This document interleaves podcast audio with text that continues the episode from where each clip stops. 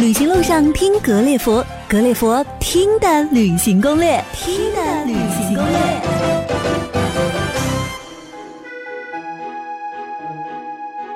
旅行的路上听格列佛，格列佛听的旅行攻略。Hello，各位听友，大家好，我是你们的老朋友叶子。那在节目开始呢，叶子首先要跟大家介绍一位我们格列佛的创始人石头。因为在这一期节目中，石头啊，他特地赶往了北京捷达假期国际旅行，他为大家进行了一期非常生动的采访，于是呢，给大家带回来了一个很有趣的海岛游，那就是塞舌尔。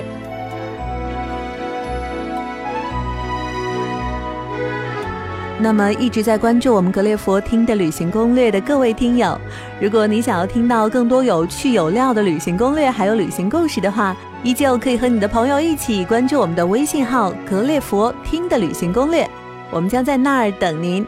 当然了，如果你还想和我们的创始人石头一起来探讨一些关于格列佛的成长和建设的相关问题的话，你也可以加他的微信：stone 幺三九幺零零幺二幺零幺。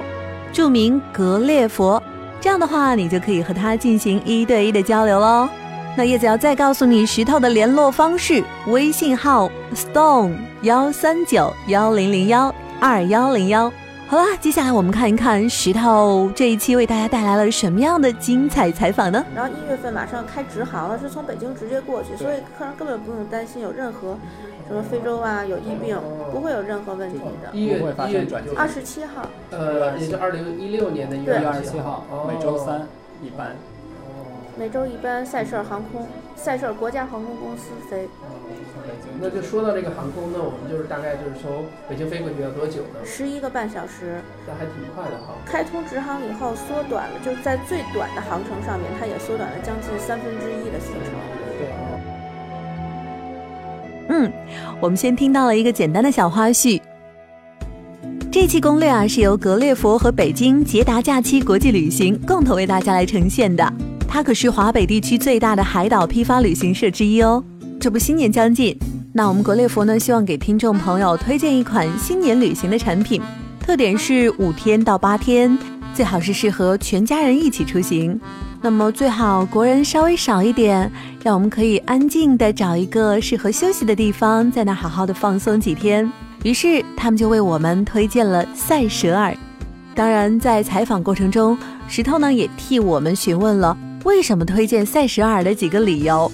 那他们首先给我们讲了两个故事，其中第一个故事呢，其实就说到了塞舌尔和中国非常深厚的渊源。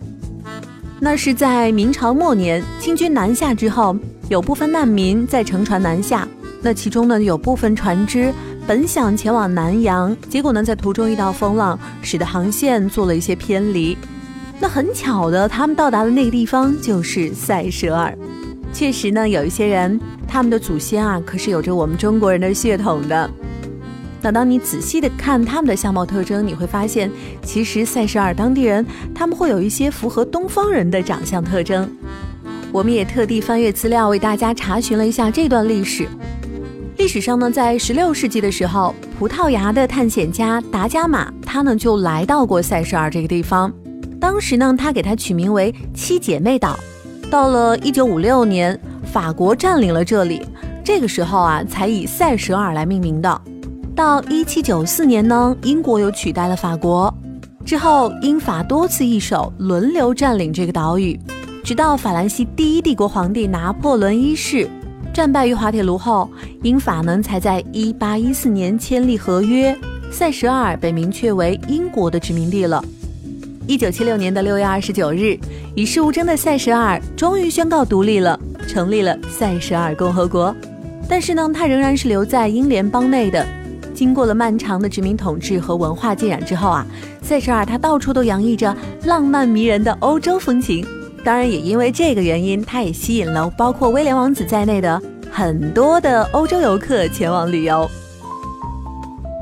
除了它的欧陆风情之外呢，它还有着一股亲切而又熟悉的汉唐风哦。因为在很久之前，那艘广东的移民船曾在塞舌尔这儿上岸，也是因为这个原因啊，他们为这个遥远的东非岛国注入了我们炎黄子孙的血液。或许当你到达塞舌尔的时候，你在街头随意遇到一个人，他的父辈可能就是来自我们中国哦。所以说，塞舌尔和中国的渊源可是不浅呢。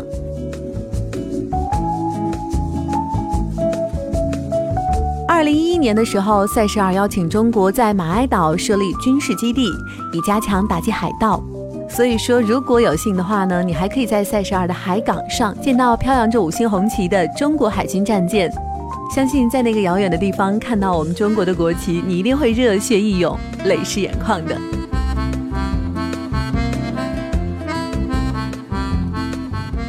而且啊，塞舌尔有一种非常非常有名的植物，叫做海椰子。这个海椰子啊，它是塞舌尔的国宝。它的果实呢是植物王国中最大最重的种子，通常单纯这个就有十公斤左右，最重的呢可以到达三十多公斤。那么它们在这个七到九个月大的时候，趁果肉还是胶质状的时候呢，就可以食用了。一旦生长超过九个月，这个果肉呢就会逐渐的变硬。那么成熟的海椰子果肉呢是洁白而坚硬的。曾经有人拿这个海椰子坚硬的果实来充当象牙，所以说你可以想象它果实的这个坚硬程度了。当地旅行办公室门口呢，它都挂着这种椰子的漫画，可都是这个海椰子的图案哦，可见这个国宝海椰子对塞舌尔的重要性。其实呢，海椰子它虽然名字里面有一个海，但是它并不是生长在海里面的。只是在很久很久以前，马尔代夫的打鱼人在海上发现了这个漂浮着的母海椰子，但是他们可不知道这椰子是从哪儿来的，以为它生长在海里。就是因为这样，人们才把它叫做海椰子。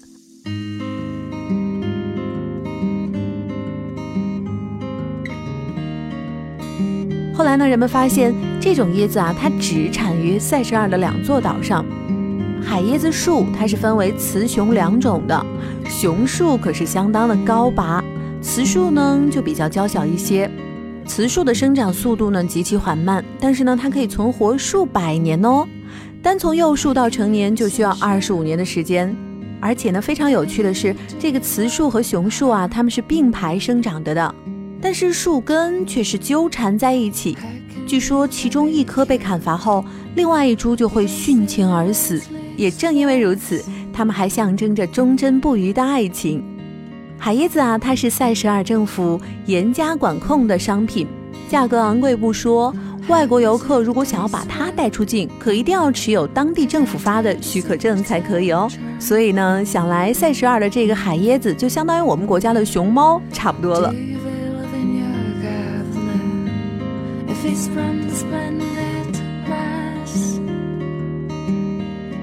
由于塞舌尔呢，它是坐落在东部非洲印度洋上的这么一个岛国，所以说想要去那儿旅游的朋友们，第一感觉呢就是那儿到底安不安全？首先呢，我们要跟大家来科普一下这个塞舌尔的安全和卫生。因为有着这一片浩瀚的印度洋，所以说呢，它将一切关于非洲的疫病和霍乱呢，都全部的挡在了这个塞舌尔的西海岸，只留下了一个有如深海海水一样纯净的不能再纯净的海上天堂塞舌尔了。当地的这个农渔为生的塞舌尔人呢，不曾让工业时代的雾霾占领这片净土，他们非常懂得积攒心灵的财富，这可是比积攒物质财富更为重要的哦。所以说，才保存下了这么一块非常纯净的地方。塞舌尔人呢，他们是非常典型的克里奥尔人。克里奥尔一词呢，原是混合的意思。在市中心独立大道上呢，伫立着一座三只飞翔的海鸥雕塑。这个雕塑呢，就象征着塞舌尔人来自于欧亚非三个大洲。在塞舌尔呢，也有着不同肤色、不同宗教信仰的人，但他们都是和睦的在那儿相处。人们的生活也因为这一片净土而显得悠闲自在。就连他们的总统会见外宾啊，可都不曾西装革履哦，而是用一件短袖衬衣，足以见得他们的休闲程度了。在这个地方啊，它可是没有快餐式的生活节奏，一切都可以慢下来，慢慢来，没有必要什么事都一板一眼的。只要你自由自在的、惬意的享受那儿的节奏和氛围，就是完美的了。作为欧洲的高端度假胜地啊，塞舌尔它的安全是完全没有问题的，因为这边的人并不是那么富裕，他们是很淳朴的，所以说无论是卫生还是安全，你大可不用担心。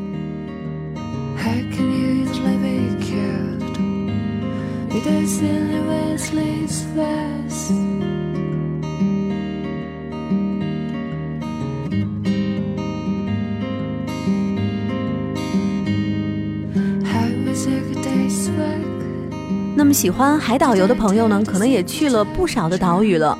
但其实，当你比较下来，你会发现，如果说你用几天的时间就在一个岛屿上晒晒太阳，可能你会觉得稍微缺少了一点什么活动和乐趣。所以说，咱们今天要给大家推荐的这个塞舌尔啊，它不光有海滩、有蓝天、有椰子树，还有很多在其他岛屿上不提供的旅行项目，在塞舌尔都可以让大家尽情的选择。皇室贵族啊，明星啊，其实有很多中国的明星都去过，只不过我们在不能说名字，有很多人都去过，因为它相对是更为私密的。这个私岛必须从主岛马来岛的机场乘直升飞机，每四个人才能，只有它，因为它直升飞机就只有那么大一点儿。如果你要是四个人，然后你还带了很多行李，那必须两架直升机飞过去，一架专门带你行李，然后另外一架就坐你四个人单独飞飞上外岛，因为外岛是一岛一酒店的，它的岛特别大，但是批给酒店就那么一块地方，然后其他地方，呃，可以去做徒步或者登山，然后周围海钓、潜水都可以，它的周围的海洋资源是特别丰富的。附近有一些小岛，比较安静的这种小岛，我们找一个呃比较合适的地方呢，我们把客人放到上面去休息，大概下午四点钟能回来。这个是从马埃岛出发的。另外，我们有外岛的行程，从普拉兰岛出发，像三岛一日游。我们首先早上起来会带客人先去库金岛，库金岛是在塞舌叫一个小的鸟岛。它不是像真正的那个鸟岛一样，就距离很远，但是它上面也有很多鸟。它只是在每天上午开放两个小时给游客。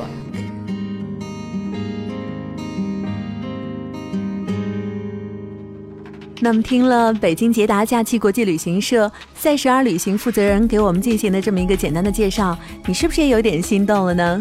那叶子接下来呢，要为你详细的解读一下他提到的这么几个地方，让你对塞舌尔先有一些大概的了解。这样的话，你再放马过去，好尽情的享受当地的各种特色。咱们先来说一说马埃岛、马埃岛、普拉兰岛还有拉蒂格岛，它是塞舌尔最主要的三座岛屿。其中呢，马埃岛是最大的，面积呢有一百四十八平方公里。名字啊是取自于殖民地时代一个叫做马埃的法国总督，在这个马埃岛上啊，它聚集了全国大部分的人口，也是国际机场还有他们的首都所在地，也是大多数旅客理所当然的第一站喽。马埃岛呢，它有这么几种玩法。首先，第一个，你可以在这儿观看鲸鲨，因为在马埃岛呢，它是观看鲸鲨的最佳观赏地之一。塞舌尔海域的鲸鲨品种呢，它是不伤人的，很安全。所以你可以在这儿选择潜水，到下面和这种巨大的海洋生物并肩徜徉。相信当你做到这一点的时候，你就能体验到真正的那种像鱼儿一样自由自在徜徉在海中的乐趣了。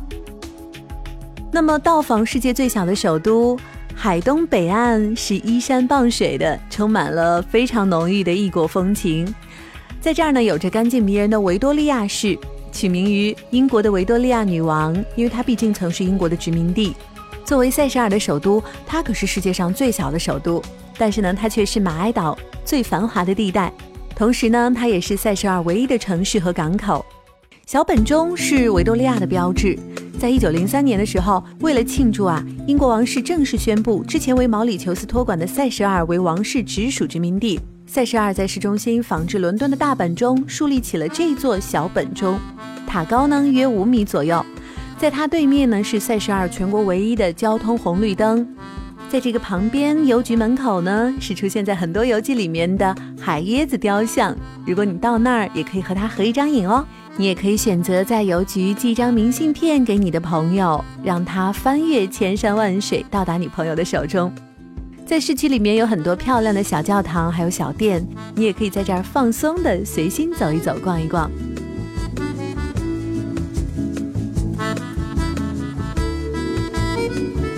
在马埃岛上呢，它还有国家植物公园，园中集中了全岛最名贵的植物。比如说，在这儿呢，有高大的阔叶树林，有罕见的兜树，还有兰花。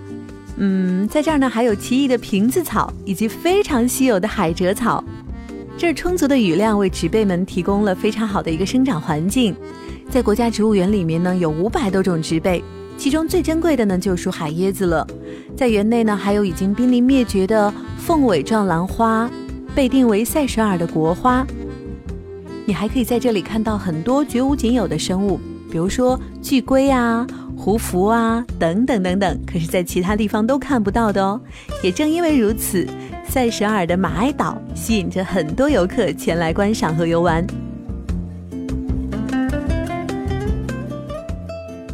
说到了马埃岛，不得不提的呢，就是它的海滩。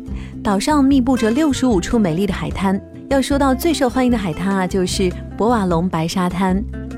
从维多利亚市区公交总站，你可以乘坐二十二路公交车，就可以到达这个地方了。大概车程是二十分钟左右吧。但是我们在这要提醒大家的是，如果说你要选乘公交车，那在行程中呢会经过一个叫做博龙瓦镇的地方，你可一定要分辨清楚再下车哦。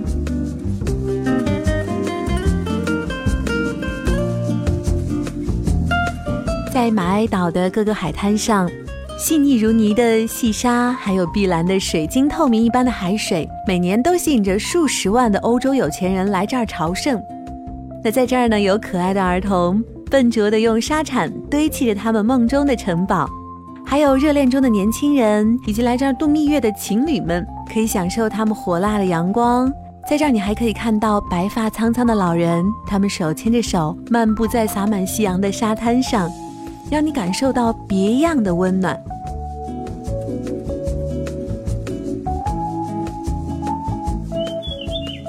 喜欢潜水的朋友呢，你来到这儿可以在专业教练的陪同下下潜，来欣赏海底变化万千的珊瑚礁。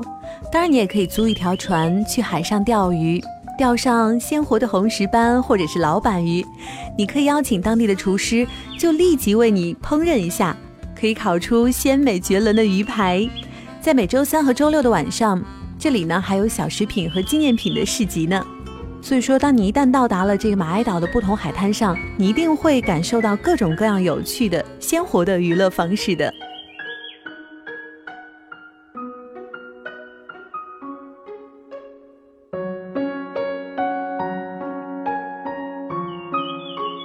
接下来，我们和大家说的是拉迪格岛。逛完由小岛组成的公园，接下来咱们要去的就是圣安妮国家海洋公园东北约四十六点二公里的拉迪格岛。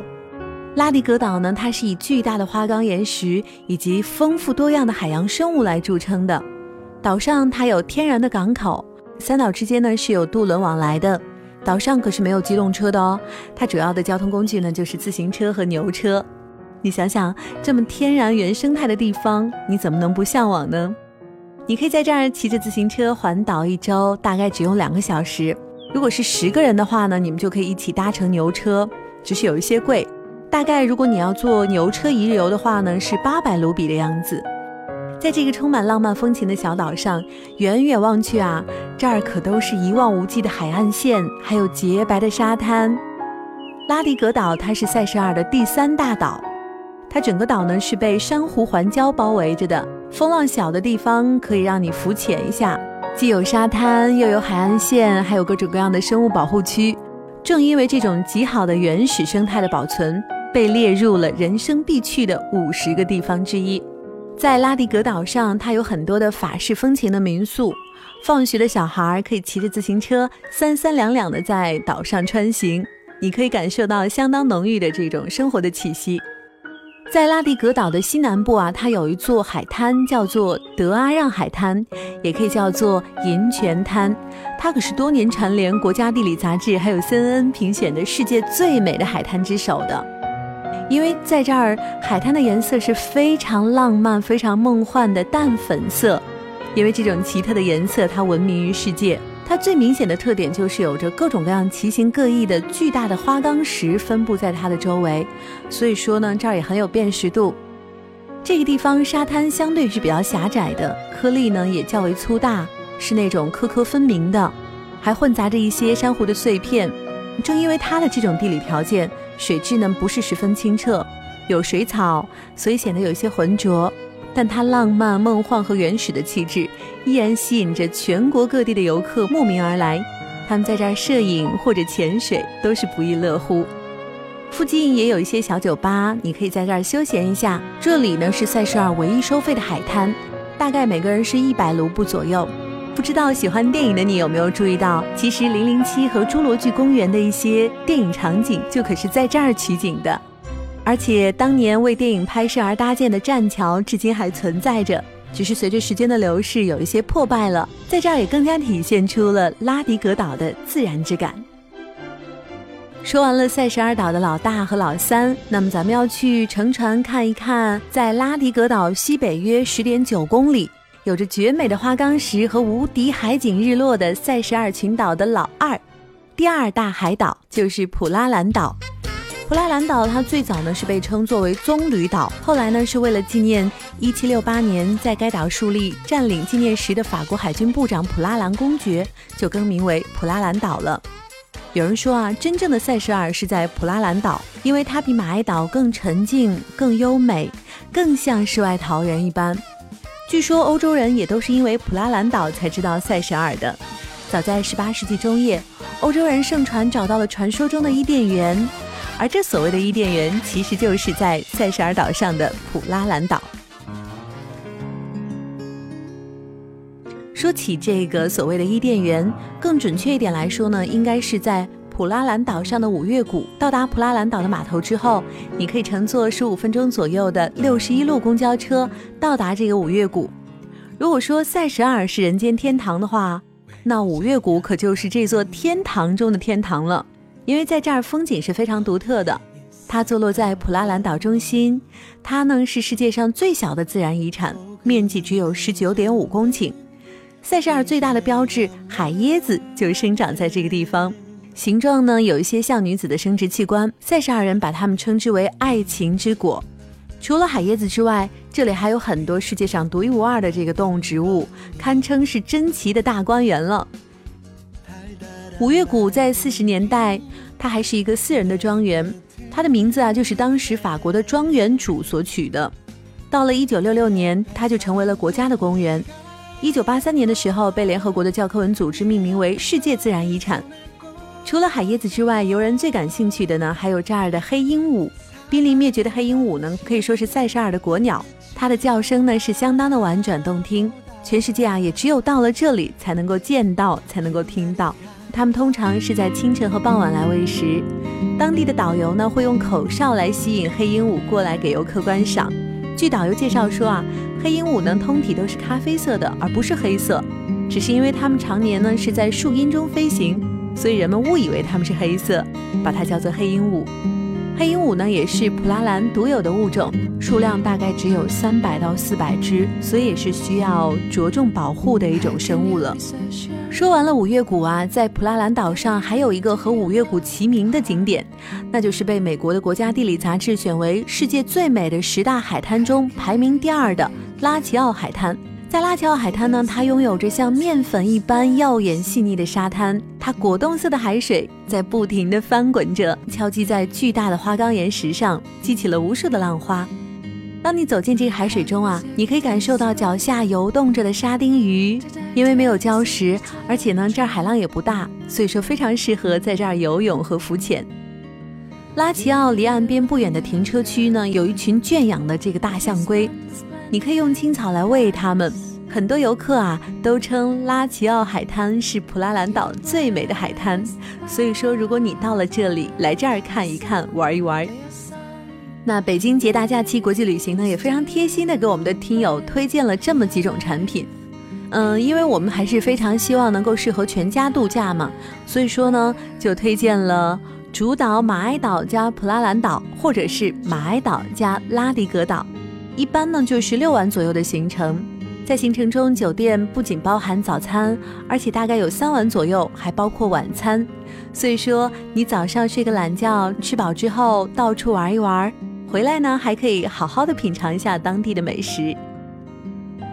听到这儿，如果说你已经动心的话，那你不妨在微信中搜索“格列佛”，然后呢，在微信中直接回复“赛十二”。这样的话呢，我们为大家提前准备好的各种产品介绍呢，就会弹跳出来。而且要告诉大家特别好的一个消息呢，就是从现在起一直持续到二零一六年的一月三十一号期间，我们还特地为格列佛的各位听友提出了一个专属的优惠活动。你只要回复“赛十二”，就可以在中间一一的看到它的详情了。如果说你们想全家人一起去旅游的话，特别是你还想带着你的宝宝，只要是两岁到十二岁，那么关于在赛十二一些地方的旅行呢，也都会有一些优惠的减免。所以说，你可以在微信中进行一个详细的了解。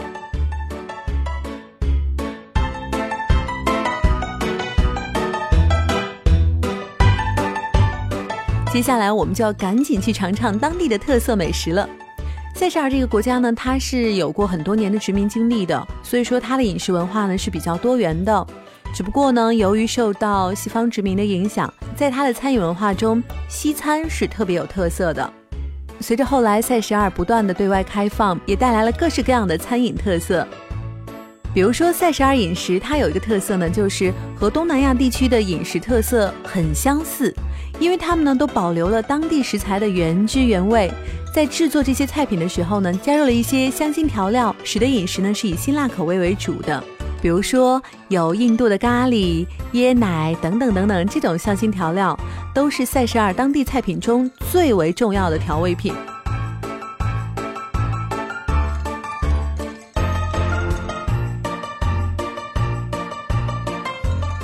我们着重要推荐的就是塞舌尔的海鲜。特别是他们的龙虾和石斑鱼，你在当地吃呢，价格是很低的，所以说你一定要品尝品尝新鲜出海的各种各样的海鲜。海鲜做的最可口、最美味的拉斯卡拉酒店，这个酒店它处在当地的马埃岛上，是一个意大利风格的形色餐厅。这家酒店啊，它老板特别的热情，酒店中呢也有各种各样的风格菜品供你选择。在这儿，大家品尝到的石斑鱼和龙虾呢，是延续了克里奥尔的传统做法。塞舌尔它是一个处于热带地区的群岛国家，所以在这儿的热带水果呢，也是当地的特色美食之一了。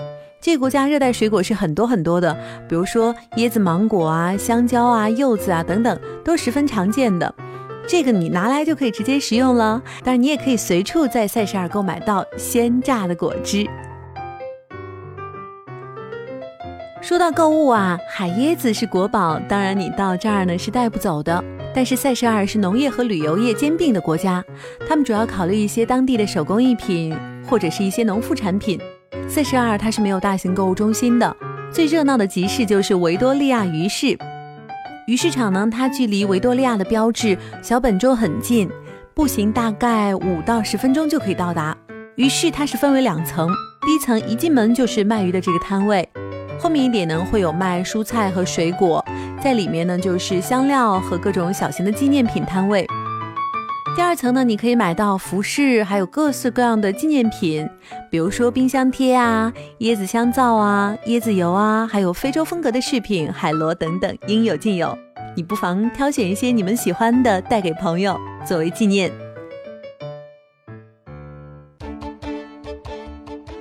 那什么时候去最合适呢？呃，应该说最好的时间是八月份到十月份，海岸可能会遇到很多成群的鲸鲨，你也可以在这儿浮潜，就可以欣赏到海洋生物。当然，春节前后也是一个非常不错的选择，因为这个时候呢，欧洲人的休假基本结束了，你可以去那儿非常亲近的享受当地的生态和自然环境。塞舌尔的卢比呀，可是塞舌尔的流通货币。目前一卢比大约可以兑换零点四七八九元人民币。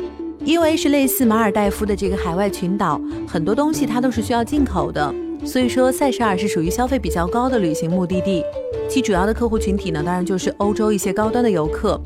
在塞舌尔旅行花费大概都是在住宿的部分，从五百块人民币左右的民宿，一直到上不封顶的一岛一酒店。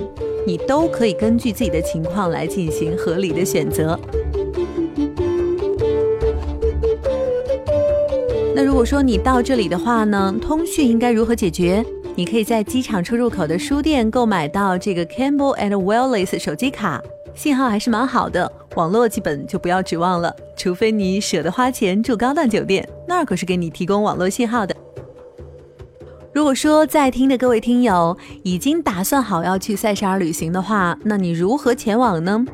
很快，我国也会开通直飞塞舌尔的直达航班，从国内直飞距离市中心十一公里的塞舌尔国际机场。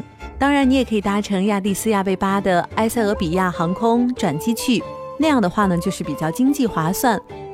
对华免签的塞舌尔入关是非常简单的，你只要填好在飞机上发放的入境表，然后呢，在海关出示回程机票和酒店预订就可以了。落地之后，调整好四个小时的时差，然后呢，坐着每二十到三十分钟发出的一班机场巴士，或者是搭乘出租车，十五分钟就可以到市区了。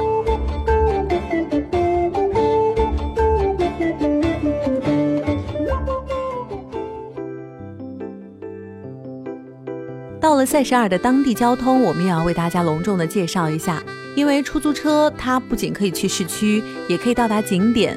尽管呢各个岛屿的出租车价钱有些不同，比如说马埃岛出租车收费价起步价呢是二十五塞舌尔卢比，此后呢每公里的价格就是二十三塞舌尔卢比，每件行李呢大概就会收五到十塞舌尔卢比。普拉兰岛和拉迪格岛，它的起步价是二十八塞舌尔卢比，此后呢，每公里的价格就是二十四点五塞舌尔卢比。如果说你觉得贵，那你可以坐五卢比的环岛公交车，或者是你可以租用自行车，一天的价格呢是一百塞舌尔卢比，大约呢就是五十元人民币左右，都是比较经济的方式。当然呢，在这个茫茫的印度洋上，最普及的交通工具还是轮渡。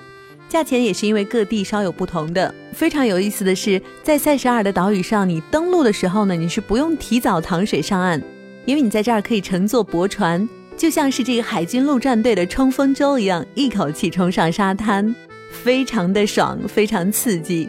所以到那儿的话，你也不妨一起来体验一把。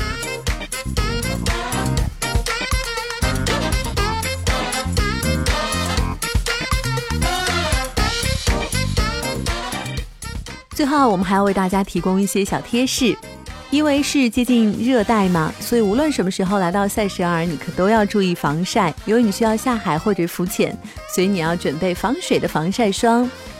还有呢，当地使用的是英国制的十三安培的三钢针矩形插头，我们也会建议国内游客要提前准备好这个插头哦。那春节假期马上就要到了。如果说你喜欢蓝天海滩，又想要全家一起去出行，不妨就试一试我们推荐的塞舌尔吧。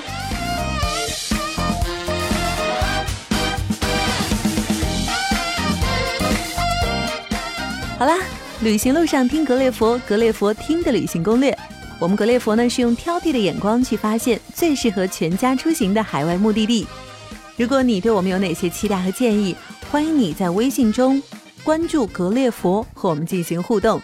最后，主播叶子代表编辑上清、石头，还有特地为我们提供这一期赛十二行程的捷达假期旅行社，感谢大家收听。